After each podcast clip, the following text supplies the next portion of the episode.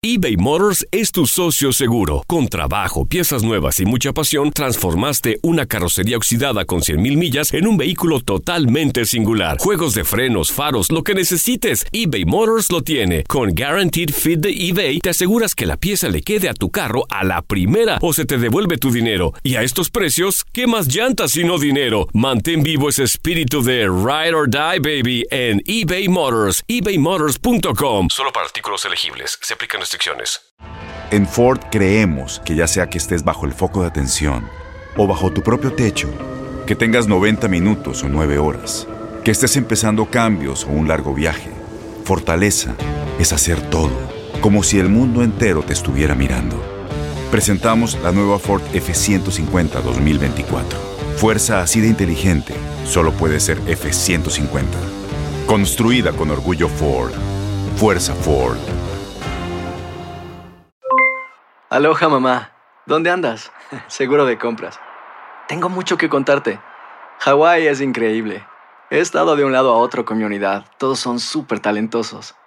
Ya reparamos otro helicóptero Blackhawk y oficialmente formamos nuestro equipo de fútbol. Para la próxima te cuento cómo voy con el surf y me cuentas qué te pareció el podcast que te compartí, ¿ok? Te quiero mucho. Be All You Can Be, visitando goarmy.com diagonal español.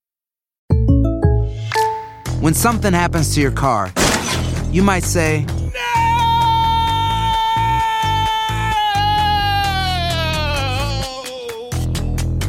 My car. but what you really need to say is something that can actually help. Like a good neighbor, State Farm is there. And just like that, State Farm is there to help you file your claim right on the State Farm mobile app. So just remember, like a good neighbor, State Farm is there. State Farm, Bloomington, Illinois. El siguiente podcast es una presentación exclusiva de Euforia On Demand. Bueno, arrancamos rapidito, amigos, el análisis porque no podemos hoy desperdiciar un minuto.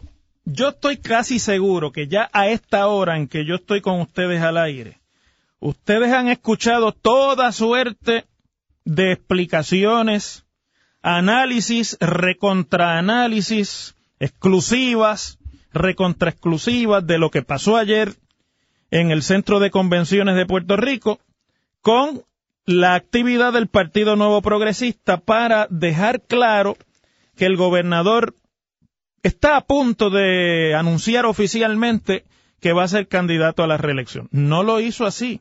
Lo que hizo fue una presentación de sus logros o de lo que él estima que son sus logros, eh, dar la visión de que hay un equipo para que las huestes del PNP, esos que llamamos el corazón del rollo, consuman entusiasmo.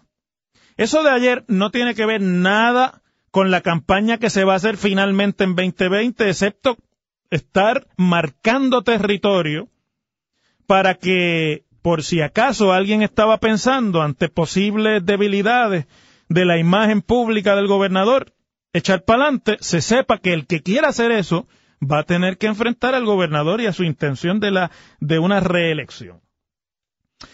Yo dije el sábado en una entrevista de televisión que me hicieron que el gobernador estaba eh, iba a atender en esa actividad asuntos del PNP. No es realmente un asunto de quiénes son sus contrincantes en el Partido Popular, ni qué es lo que pretende hacer la oposición. El gobernador estaba lo que llaman en inglés housekeeping, tomando control de su casa política. Porque a estas alturas, y eso lo que usted tiene que hacer es salir por ahí y hablar con la gente en la calle, había un desánimo entre las huestes más leales del Partido Nuevo Progresista, esos que siempre están ahí y que dicen presente, pero que no lo hacen solamente porque sí, sino porque detrás de estar ahí siempre y de decir presente, hay una expectativa de que se le devuelva en participación, en prebendas, en formas de, hacer política, en resultados, en términos económicos, todo lo que usted sabe que hace que alguien de verdad se involucre en la política. Si usted de los que creen que los seres humanos se involucran en la política única y exclusivamente para perseguir sus ideales y para lograr la utopía del país o del mundo que quieren, pues usted no sabe nada de política. En política, la gente participa, pone el entusiasmo y si es necesario, eh, mata por un candidato a cambio de que ese candidato, cuando obtenga el poder, le ofrezca una serie de ventajas y de beneficios que hacen que valga la pena, en términos de una recompensa, el, involucrarse en política. Y usted necesita, cuando está a mitad de cuatrienio y cuando ha tenido un cuatrienio como el que ha tenido Rosselló, problemas en seguridad pública, problemas en educación, problemas en vivienda, jefes de agencia saliendo de sus puestos y no encontrando con quién sustituirlos que no sea gente que ya está dentro del gobierno, se va proyectando a base de esa información y de la proyección que los medios de comunicación le dan a esa información, una debilidad, desánimo. Mire a ver si lo que yo les estoy diciendo es como es. Que a que ustedes no han escuchado hoy muy discutido en los medios que este fin de semana el día antes de lo que pasó ayer, había una elección en el PNP para escoger al presidente de la juventud en Puerto Rico. Se la disputaban el, nieto del alcalde de Lares, que se llama como su abuelo, creo que se llama Carlos Roberto Pagán o algo así, que era el candidato de la oficialidad del PNP, del gobernador, de los rosellistas, de Johnny Méndez y de toda esa parafernalia leal a Ricardo Rosselló. Y un candidato que aunque ha tenido o tuvo en algún momento una proyección, no estaba bendecido por la estructura y por la maquinaria del partido, y que le ganó la elección sin, por más de un 53% al candidato de Roselló. Así empezó la caída de Alejandro García Padilla, para que ustedes recuerden esto y vean que no hay nada nuevo bajo el sol. La caída política de Alejandro García Padilla, que lo dejó eventualmente sin gasolina para intentar una reelección, comenzó cuando se fue a llenar el escaño aquel de la Cámara en el que compitieron una serie de candidatos, entre ellos el hoy representante independiente Manuel Natal,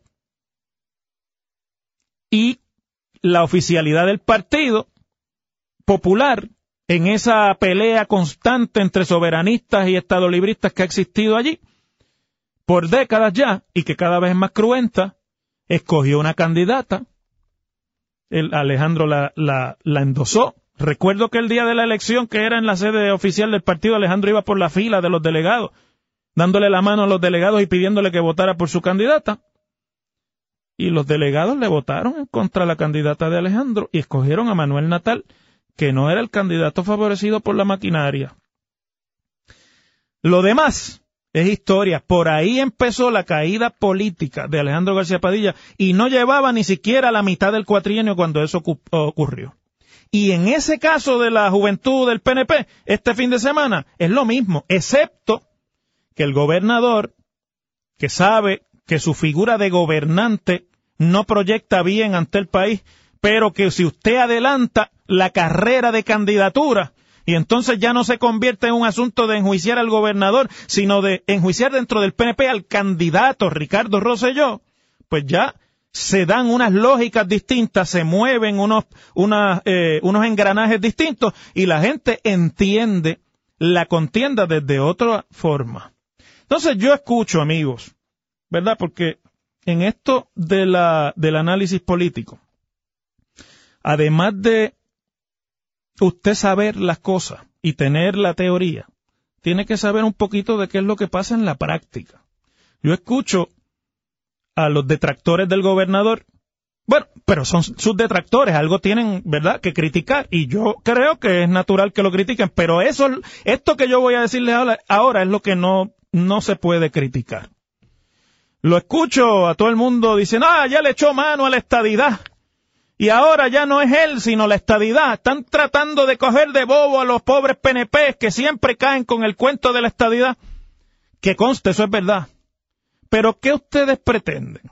Que en un partido que tiene como motivación ideológica conseguir la estadidad para Puerto Rico, en un movimiento político en lo que, que lo que aglutina es la estadidad, el gobernador hubiese ido ayer y a decir, no, vamos a aplazar la estadidad y yo creo que no la vamos a conseguir.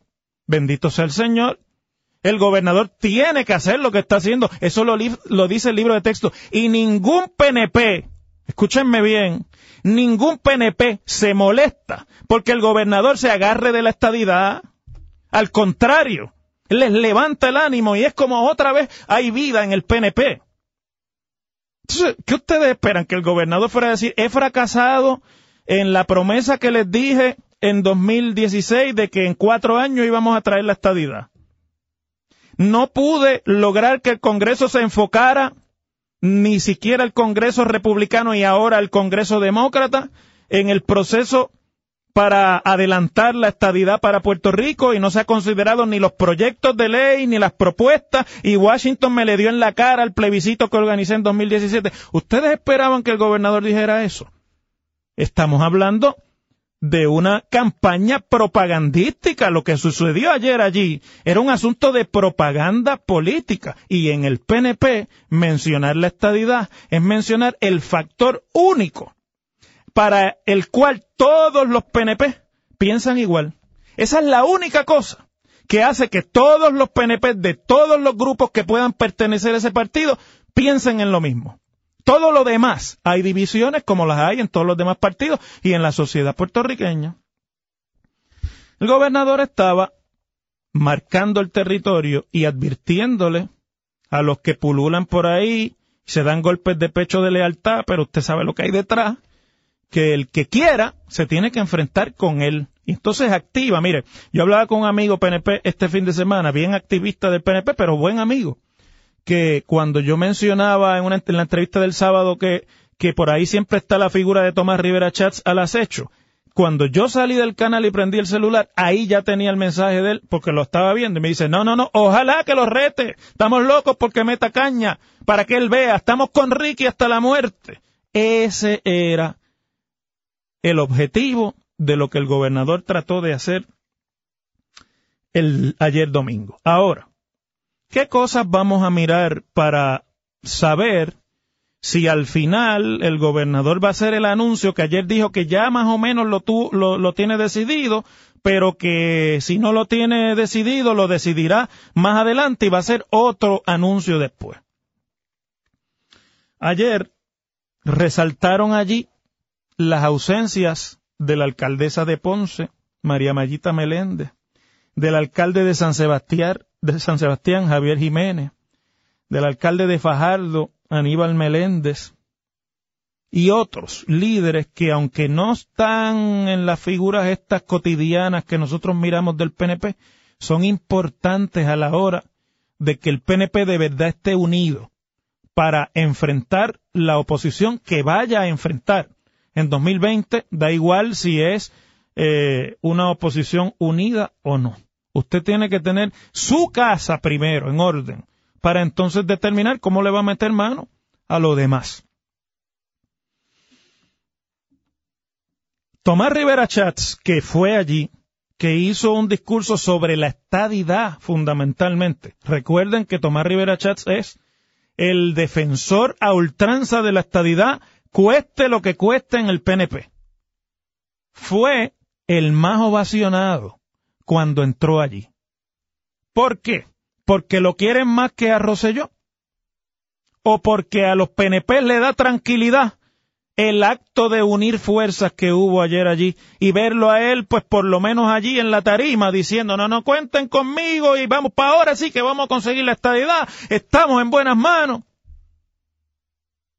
Dice un dicho cuando yo me criaba allá en el campo en Mayagüez, que uno da del ala para poder comer pechuga después. Y de eso es que se trata el juego de Tomás Rivera Chats. ¿Está definitivamente decidida la candidatura del gobernador Ricardo Rosselló de aquí a 2020? Bueno, yo diría que tiene, obviamente ayer marcó territorio exitosamente. Da igual si había cinco mil o si había seis mil, movilizaron. ¿O ustedes esperaban que el PNP no pudiera movilizar? ¿Alguien piensa en este país que el partido de gobierno, que más o menos se divide a mitad con el otro partido de la oposición, la inmensa mayoría del electorado puertorriqueño no puede movilizar cuatro, cinco mil, seis mil personas y llenar ese salón allí y dar la impresión de que hay entusiasmo y militancia en el Partido Nuevo Progresista. Más de un popular me escribía a mí ayer cuando yo les decía, sí, móvil, tú esperabas que no pudieran llevar gente allí. Y me decían, sí, pero movilizan. Y si nosotros no nos organizamos, nos limpian las elecciones. Esa es la reacción que se estaba tratando de buscar ayer. Entonces, pues obviamente, el, el gobierno, el, el, el PNP, el gobernador, tienen una enemiga público número uno. Se llama Carmen Yulín Cruz, la alcaldesa de San Juan. usted ha oído toda suerte de explicaciones sobre por qué en todo el discurso de ayer ella era el objeto de todos los ataques y el blanco de la más virulenta rabia de parte de todos los que se paraban en la tarima. El gobernador le dijo la doña, doña, tratando de que, obviamente, marcar la diferencia de edad que pueda haber entre ellos. Y además tratando de marcar una, una, una, cuando hablamos de esa doña en Puerto Rico, aunque puede implicar respeto, también implica mm, esta mujer que no es tan fácil y que no es bregable y que hay que tener cuidado. Y eso se hace en política. si usted quiere entender por qué eso se hace en política, se tiene que quedar hasta la escuelita más adelante. Y yo se lo voy a explicar con pelos y señales. Pero el enzote del PNP con Carmen Yulín Cruz ayer tiene que ver con el hecho de que este mismo mes la alcaldesa de San Juan, que a la sazón es la funcionaria electa de mayor rango en el Partido Popular, ha dicho que ella va a anunciar también su futuro político. Y el gobernador organizó esto ayer, no por ninguna otra cosa, sino por dar adelante. No solamente para hacer housekeeping, sino por dar adelante, cualquiera que sea el anuncio que pueda hacer Carmen Yulín. Porque evidentemente, por las razones que sean, y pueden ser variadas, el PNP ha decidido que es con Yulín que quieren pelear en la próxima elección. No importa si corre para comisionada o si corre para gobernadora, la pelea va a ser con Yulín van a convertir la elección en un referéndum entre Roselló y Yulín. Si, aunque no corra para gobernadora y aunque anuncie que es para comisionada su aspiración. Esa temprana reacción para marcar a Yulín que eso era lo que estaban haciendo ayer, marcándola, no era simplemente reconociéndola como opositora principal, la estaban marcando, le estaban poniendo las banderillas que le quieren poner de aquí al noviembre de 2020. Eso tiene, puede tener dos explicaciones. O las encuestas le dicen que esa es la figura de la oposición que aglutina la fuerza en contra del gobierno y que levanta los entusiasmos, o el PNP tiene números que dicen que, son que es más fácil de derrotar Yulín. Yo no vengo aquí a mentirle. Yo no tengo las encuestas y por lo tanto no voy a venir aquí a inventarme lo que no sé. Pero una de las dos explicaciones tiene. Lo que no se justifica, sin embargo, es que haya sido eh, el hilo conductor de todo lo que no fue estadidad ayer. Todo lo que en esa actividad ayer no fue estadidad era Yulín. Porque inclusive eso que el gobernador llama la visión 2020, que no sé si te dieron cuenta, pero es un ardid, es un ardid publicitario, es una nueva, un nuevo truco publicitario como siempre todas las campañas tienen que tener. El gobernador decía en 2020 el plan, plan, plan, plan. ¿Se acuerdan? Tengo un plan, yo tengo un plan, el plan mío es este el plan, el plan anticrimen, el plan. Pues ahora el plan se lo llevó María evidentemente, y lo que no se llevó María se lo llevó la Junta de Supervisión Fiscal. Pues el plan ahora es la visión 2020, que había un montón de memes ayer porque era un mapa que tenía más señales que mapa.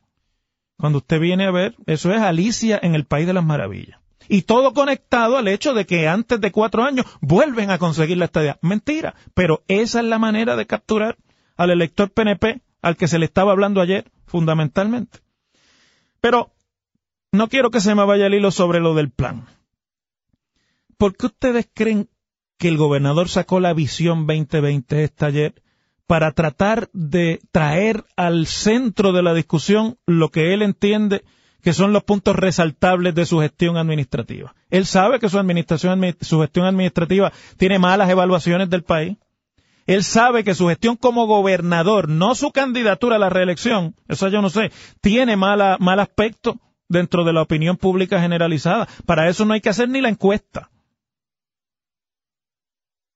Pero el gobernador también sabe que dentro de la oposición política de todos los partidos y del partido principal de la oposición que tiene muchas figuras, todavía no se sabe cuál es la que finalmente él va a enfrentar en la papeleta. Hay una figura que para bien o para mal centraliza en ella todo lo que se pueda hablar sobre gestión gubernamental ahora. Sobre el asunto de la respuesta María, sobre la respuesta del gobierno federal, sobre hacerle frente al gobierno federal, sobre la gestión administrativa en áreas de política pública que le preocupa al electorado puertorriqueño. Entonces, van a querer medir la visión 2020 con la ejecutoria municipal de Carmen Yulín en San Juan. Vuelvo y repito, corra para lo que corra. El récord contra el que el gobernador va a correr es el de Yulín en San Juan. Porque eso es lo que le conviene al PNP para lograr un punto focal en el que toda campaña se tiene que concentrar. Si usted no tiene en una campaña o en una acción estratégica un punto focal donde usted se eh, eh, concentra y al que usted va realmente a meterle toda la fuerza que tiene, usted está perdido, usted no tiene norte, que es un poco lo que le está pasando al Partido Popular. Las reacciones del Partido Popular, y con esto termino ayer, pues fueron variadas tampoco se le podían pedir peras al olmo. Pues, ¿qué van a decir? Que el gobernador no está diciendo lo que había que decir, que la gestión administrativa del gobernador no es la que es, que el Partido Popular es la alternativa. Pero si usted, vamos a coger, de todas las reacciones que hubo, yo voy a coger dos para terminar con eso hoy el turno aquí. La reacción del eh, portavoz del Partido Popular en el Senado, Eduardo Batia, que es candidato o precandidato a la gobernación, que dice Ricardo Rosselló perdió hoy una gran oportunidad de hablarle con la verdad al pueblo de Puerto Rico.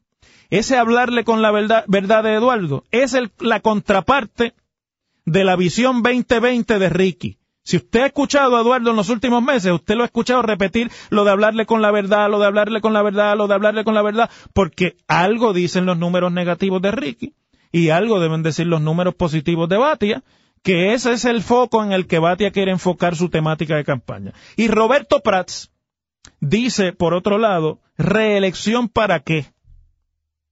Y por ahí entonces se descuelga con toda la crítica sobre la gestión gubernamental. Pero reelección para, para qué es el mantra de Roberto Prats, porque Roberto Prats quiere oponerle a cualquier figura del PNP, siendo él el candidato, una imagen de hombre de Estado, de gobernante con visión, de plan de futuro, de hacer de Puerto Rico esto, lo otro y aquello, de que un otro Puerto Rico es posible, como decían en el PNP.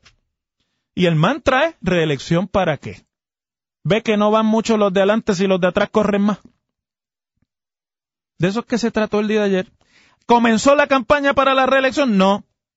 Comenzó la campaña política para las primarias del Partido Popular, eso ya comenzó hace rato. Pero no es sobre el asunto de ayer, ni ningún candidato va a sacar ventaja por lo que diga de lo que pasó ayer en el Partido Popular. Pero el gobernador necesitaba cambiar el punto focal alrededor suyo del gobernador Roselló a Ricky el candidato. Las cosas como son. El pasado podcast fue una presentación exclusiva de Euphoria On Demand. Para escuchar otros episodios de este y otros podcasts, visítanos en euphoriaondemand.com. Aloha mamá. Sorry por responder hasta ahora. Estuve toda la tarde con mi unidad arreglando un helicóptero Black Hawk. Hawái es increíble. Luego te cuento más. Te quiero. Be All You Can Be, visitando goarmy.com diagonal español. Boost Mobile tiene una gran oferta para que aproveches tu reembolso de impuestos al máximo y te mantengas conectado. Al cambiarte a Boost, recibe un 50% de descuento en tu primer mes de datos ilimitados. O, con un plan ilimitado de 40 dólares, llévate un Samsung Galaxy A15 5G por $39.99. Obtén los mejores teléfonos en las redes 5G más grandes del país. Con Boost Mobile, cambiarse es fácil. Solo visita boostmobile.com. Boost Mobile, sin miedo al éxito. Para clientes nuevos y solamente en línea, requiere AroPay. 50% de descuento en el primer mes requiere un plan de 25 dólares al mes. Aplican otras restricciones. Visita Boost para detalles. No hay nada como una bebida bien fría de McDonald's luego de un largo día. Porque después de pasar horas manteniendo todo bajo control, te mereces un premio por tus esfuerzos. Y si ese premio viene helado, es aún mejor. Hay bebidas. Y hay bebidas de McDonald's. Ponle sabor a tu día. Tu sweet tea, sweet tea lemonade o lemonade favorito está a solo 1.49 en cualquier tamaño. Precio y participación pueden variar, no puede ser combinada con ninguna otra oferta. Este abril te invitamos a nuestra feria virtual Univisión Contigo rumbo a la universidad. Conéctate virtualmente con representantes de colegios y universidades en la costa este, desde Nueva York a Florida. Aprende sobre ayuda financiera, becas y otros recursos para continuar tu educación. Regístrate para asistir y para la oportunidad de ganar una tableta. Te esperamos en Univisión Contigo rumbo a la universidad del 3 al 9 de abril. Regístrate ya en univision.com diagonal universidad.